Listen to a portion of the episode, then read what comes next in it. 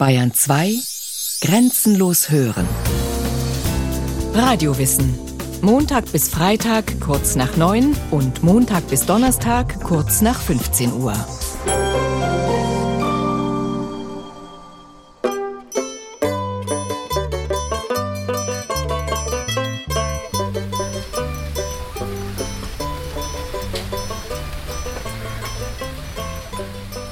Bambus, nur dunkler sehen Zuckerrohrstangen aus. Der Landarbeiter Louis Gerard Soucan auf Mauritius im Indischen Ozean verwendet spannenlange Stücke davon, wenn er ein neues Zuckerrohrfeld anlegt.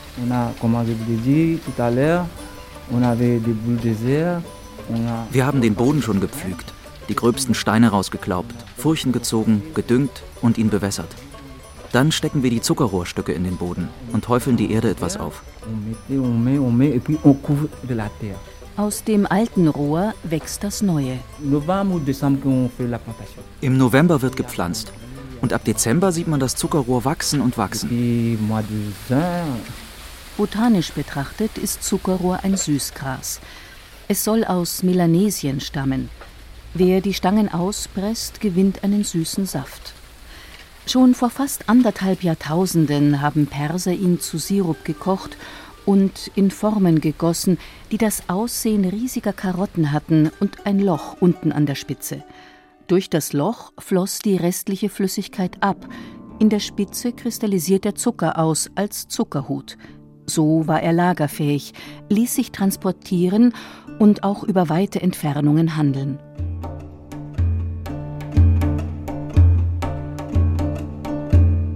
Über Kreuzritter und venezianische Händler gelangten die Zuckerhüte bis auf herrschaftliche Tafeln in Europa. Sie waren Luxus und Statussymbol.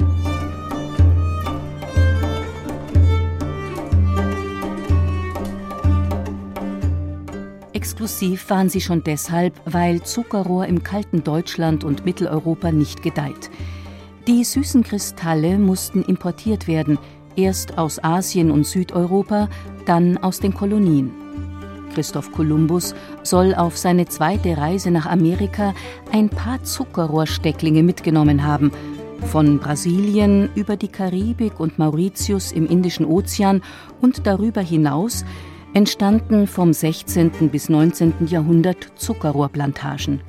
Bis heute prägen sie das Gesicht und die Wirtschaft ganzer Landstriche und Inseln. Oui, oui, oui, dans toute l'île, vous, vous, allez, vous trouvez les, les camps de sucriers, les, les champs de canne. Il y en a partout, oui. Enfin, comment on dit ça, c'est notre richesse euh, quotidienne. Zucker ist für ihn Alltag, sagt der Mauritier Louis Gerard Soucan. Seit mehr als dreieinhalb Jahrzehnten arbeitet der sehnige Mann auf Zuckerrohrfeldern, hat unter der sengenden Sonne schon viele Stecklinge gesetzt, Stück für Stück, Reihe für Reihe, Hektar für Hektar. Louis Gérard Soucans wettergegerbte Haut ist tiefschwarz. Seine Vorfahren stammten aus Afrika, sowie auch die der Zuckerarbeiter in Brasilien und in der Karibik. Kolonialherren aus Europa haben sie auf die Zuckerrohrplantagen verschleppt und gezwungen, ohne Lohn zu arbeiten. Grausame Sklavenarbeit. In die Herrscherhäuser Europas brachte sie Süße und Reichtum, so konnten sich etwa die Könige des eigentlich bitterarmen Portugals pompöse Paläste und Kirchen im Zuckerbäckerstil leisten und fuhren in goldenen Kutschen. Portugal war der Brückenkopf zum Hauptzuckerproduzentenland Brasilien. Der einträglichen Monopolstellung des Zuckerrohrs auf dem Weltmarkt setzte aber schließlich eine ganz andere Saccharose-Lieferantin ein Ende. Ja, wollen wir es rausbringen? Schauen Sie her. Das sieht man jetzt. Ja, ist eine Rübe. Der Landwirt Hans Anzinger klopft die Erde von der Zuckerrübe ab. Sie ist hellbeige, von der Größe einer Kegelkugel, hat oben eine Rosette aus dunkelgrünen Blättern und unten eine dünne Wurzel.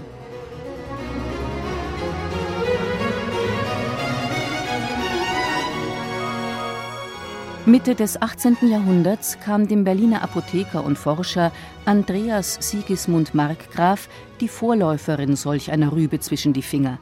Es war die Zeit, als sein Land Preußen keine Kolonien hatte. Damit hatte es auch weder Anteil an den märchenhaften Gewinnen aus der Zuckersklavenwirtschaft, noch war Süße erschwinglich. So kam ich gelegentlich auf den Gedanken, auch die Teile verschiedener Pflanzen, welche einen süßen Geschmack besitzen, zu erforschen. Unter anderem zerschnitt Andreas Sigismund Markgraf in seinem Labor Mangold, Zuckerwurzeln und Rüben. Er löste ihre Inhaltsstoffe mit Alkohol und Wasser aus, ließ sie auskristallisieren, betrachtete sie genau unter dem Mikroskop und berichtete 1747 stolz Nach mannigfachen Versuchen, welche ich angestellt habe, fand ich, dass einige dieser Pflanzen nicht nur einen dem Zucker ähnlichen Stoff, sondern in der Tat wirklichen Zucker enthalten, der dem bekannten aus Zuckerrohr gewonnenen genau gleicht. Aus den hier dargelegten Versuchen geht klar hervor, dass dieses süße Salz in unserer Heimat gerade so bereitet werden kann, wie in Gegenden, wo das Zuckerrohr wächst. Friedrich II. machte Andreas Sigismund Markgraf zu seinem königlichen Chymikus. Er unterstützte auch dessen Schüler dabei, Verfahren zu finden, um die wissenschaftliche Erkenntnis in der Praxis zu nutzen. 1802 eröffnete die erste Fabrik, die Zucker aus Rüben herstellte. Ab 1806 als napoleonische Truppen in der sogenannten Kontinentalsperre den Handel zwischen Europas Festland und England mit seinen fernen Kolonien blockierten, wurde der Rohrzucker in Deutschland nochmal knapper und teurer. Umso willkommener war der einheimische Zucker.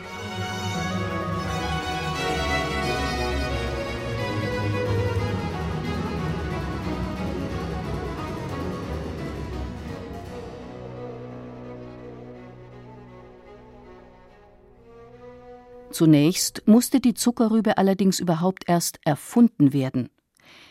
Andreas Sigismund Markgraf hatte noch herkömmliche Runkelrüben untersucht und bei ihnen einen Zuckergehalt von gerade 1,6 Prozent gemessen.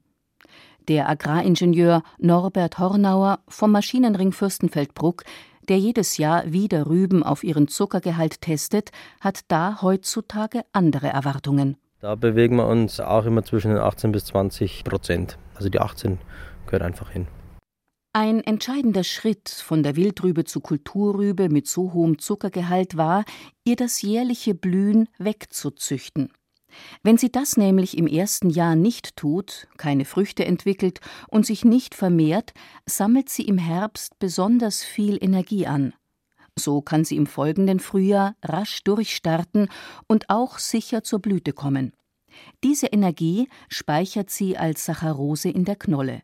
Und genau auf die haben es die Menschen abgesehen. Blüten und Samen dürfen Zuckerrüben heute nur noch in speziellen Saatgutvermehrungsbetrieben ausbilden. Zuckerrübenanbauer wie Hans Anzinger aus dem oberbayerischen Mittelstädten stellen ihr Saatgut nicht selbst her, sondern kaufen es jedes Mal neu. Es ist ein Hightech-Produkt, kunterbunte Pillen wie aus der Apotheke. Das ist klein, also sagen wir 3 mm Durchmesser, piliert. Das Saatgut ist in einer Hülle eingepackt. Die Hülle besteht aus Insektizid zum Teil, Pflanzenschutz, damit die optimale Keimbedingungen hat. Ein Vorteil des modernen Saatgutes ist, dass aus jedem Korn nur ein Keim entsteht. Von Natur aus packen Rüben nämlich jeweils fünf Samen eng zusammen in eine Hülle. Daraus wächst dann statt einer dicken großen Rübe ein ganzes Bündel, jede einzelne mickrig und unrentabel.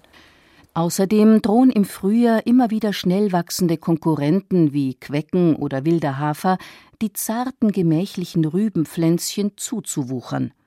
Früher wurden Rübenäcker deshalb gehackt, oft von Frauen mit Handhacken.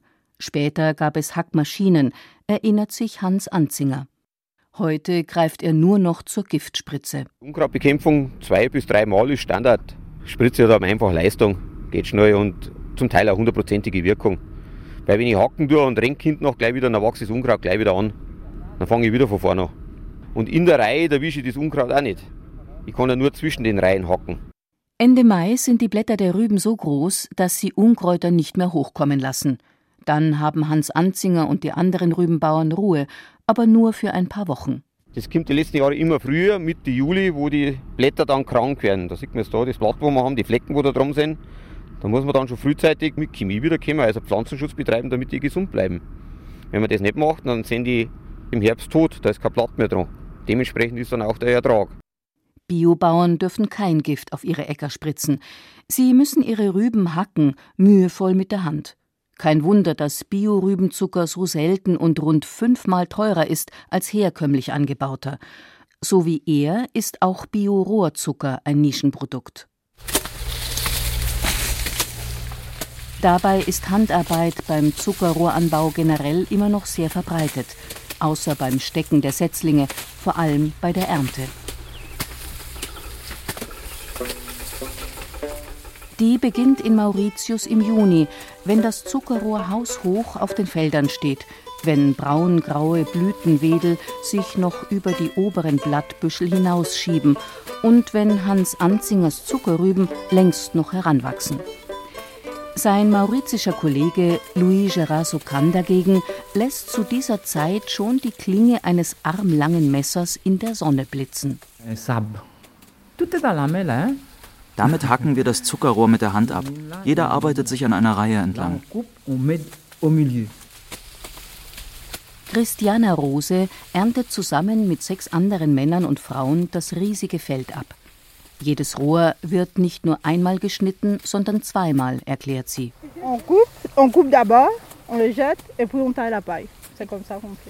Erst kappt sie das Rohr unten, dann das Blattbüschel. Darin steckt kein Zucker mehr. Die meisten Blätter hat sowieso schon ein Feuer verzehrt, denn damit die Arbeiterinnen und Arbeiter im Röhricht sehen, wo sie die Klinge ansetzen sollen, zünden sie die Felder vorher an. Zur Erntezeit steht halb Mauritius dramatisch in Flammen. Dem Zuckerrohr macht das nichts. Es ist zäh. Eine Wachsschicht schützt es. Immer wieder wischt sich Christiana Rose den vor Ruß schmierigen Schweiß von der Stirn, trinkt ein paar Schluck Wasser, wetzt ihr stumpf gewordenes Messer. Dann hackt sie weiter. Von drei oder vier Uhr morgens bis zwei, drei Uhr am Nachmittag dauert der Arbeitstag mit einer halben Stunde Mittagspause, oft sieben Tage die Woche. Am Abend tun mir die Beine weh, auch die Arme. Da kann ich mich nur noch ausruhen. Christiana Rose ist 27. Sie würde gerne eine andere Arbeit machen, hat aber keine gefunden. Es ist schwierig, weil ich nur bis zur sechsten Klasse in die Schule gegangen bin. Zwei Jahre war ich arbeitslos. Nun bin ich hier. Ihren Sohn und ihre Tochter schickt sie streng zur Schule, nicht, dass sie auch auf den Zuckerrohrfeldern arbeiten müssen. Auf keinen Fall. Sie sollen es einmal besser haben. Ich kann mir nicht vorstellen, dass die jungen Leute mal diese anstrengende Arbeit machen. Auch René Leclésio kann sich das nicht vorstellen. Er ist Nachkomme von Zuckerbaronen und Chef einer Vermögensverwaltungsfirma, die riesige Zuckerrohrliegenschaften auf der Insel besitzt. Zucker ist das Rückgrat der mauritischen Wirtschaft. Naja, es war das Rückgrat der mauritischen Wirtschaft. Der Weltzuckermarkt ist hochpolitisch. Die Europäische Union schützt ihre Zuckerrübenbauern vor Importen aus Brasilien und anderswo, wo die weißen Kristalle viel günstiger produziert werden. Mauritius ist, so wie die Karibikinsel St. Kitts und einige andere kleine, arme ehemalige Kolonien, bisher mit unter diesen handelspolitischen Schutzmantel geschlüpft. Immerhin haben die Europäer ihnen einst ja auch die Zuckerwirtschaft eingebrockt. The sugar syndicate which sells all the sugar in Mauritius had a deal with uh, Suzuki das Zuckersyndikat, das den gesamten mauritischen Zucker verkauft, hatte bisher einen Vertrag mit der deutschen Firma Südzucker. Aber der wird 2015 auslaufen. Und danach wird die Europäische Union ihren Zuckermarkt noch weiter liberalisieren. Wir müssen dann unseren Weg finden. Und unsere Produktionskosten sind ziemlich hoch im Vergleich etwa zu Australien, Brasilien und Afrika. Unser Personal ist teuer. Unser Bruttosozialprodukt liegt bei fast 8000 US-Dollar pro Kopf. Und wir konkurrieren gegen Länder in Afrika, deren Bruttosozialprodukt nur bei 300, 500 oder 1000 Dollar pro Kopf liegt. Dort ist die Arbeit billiger und sie haben außerdem riesige Flächen.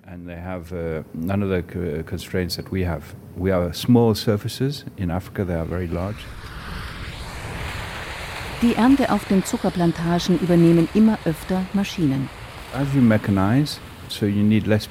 Unser großes Vorbild ist Australien, wo ein einziger Typ auf seinem eigenen Traktor sitzt und sein eigenes Land bestellt.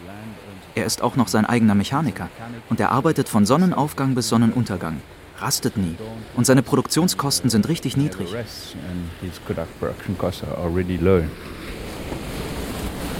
Große Maschinen brauchen große Felder. Längst sind die schmucken Ackerterrassen verschwunden, die noch bis in die 1980er Jahre hinein der mauritischen Landschaft Charme verliehen haben. Auch in Deutschland werden die Maschinen immer größer. Fünf Meter hoch ist der Zuckerrübenernter, auf dem Landwirt Hans Anzinger während der Ernte der sogenannten Kampagne von September bis Mitte November über den Acker rollt. Nicht nur über den eigenen. Gegen Lohn arbeitet er im Rahmen einer Maschinengemeinschaft auch für andere Bauern. Eine Maschine erntet die Rüben mehrerer Landkreise.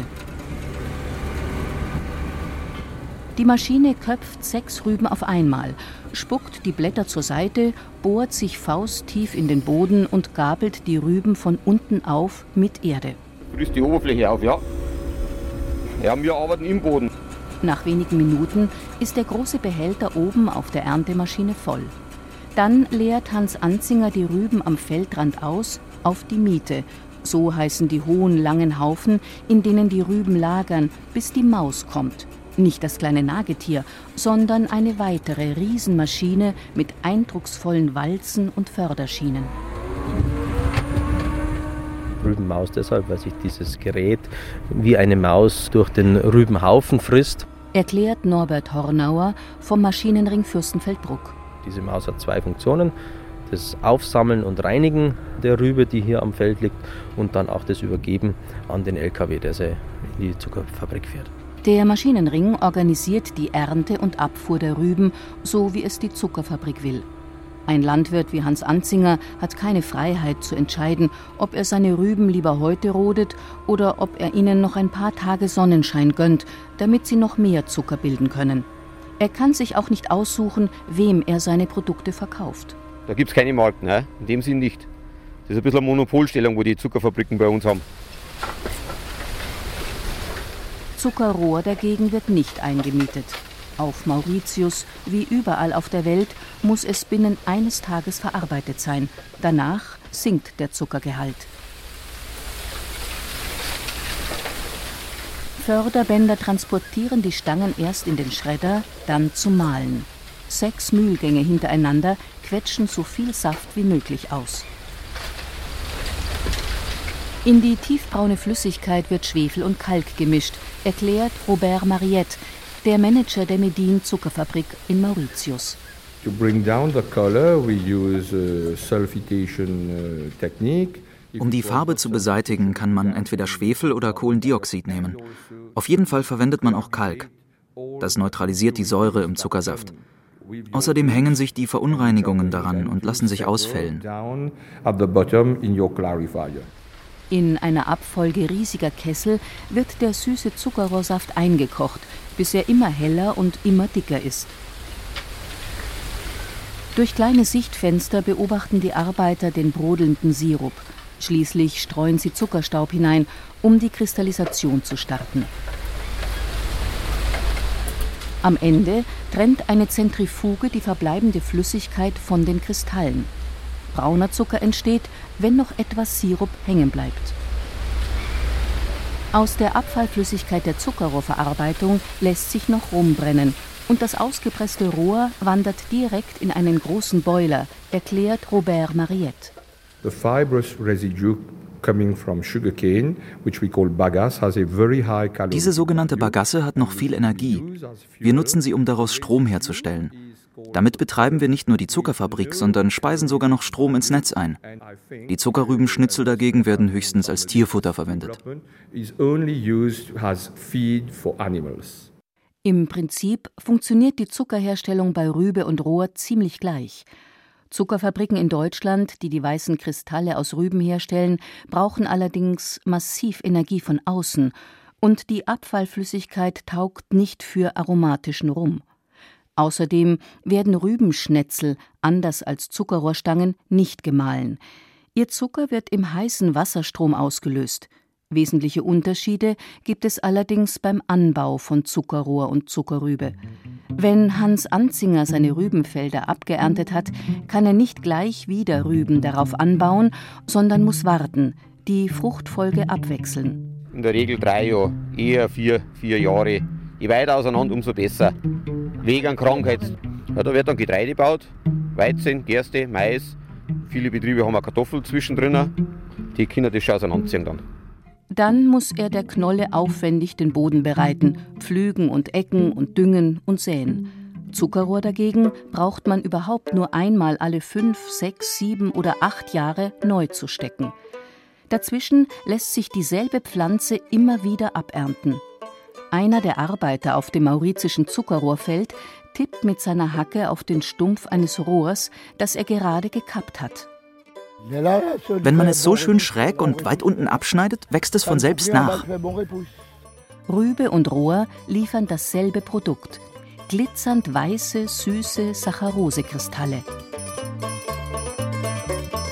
Die Pflanze, ihr Anbau und ihre Geschichte könnten aber unterschiedlicher kaum sein.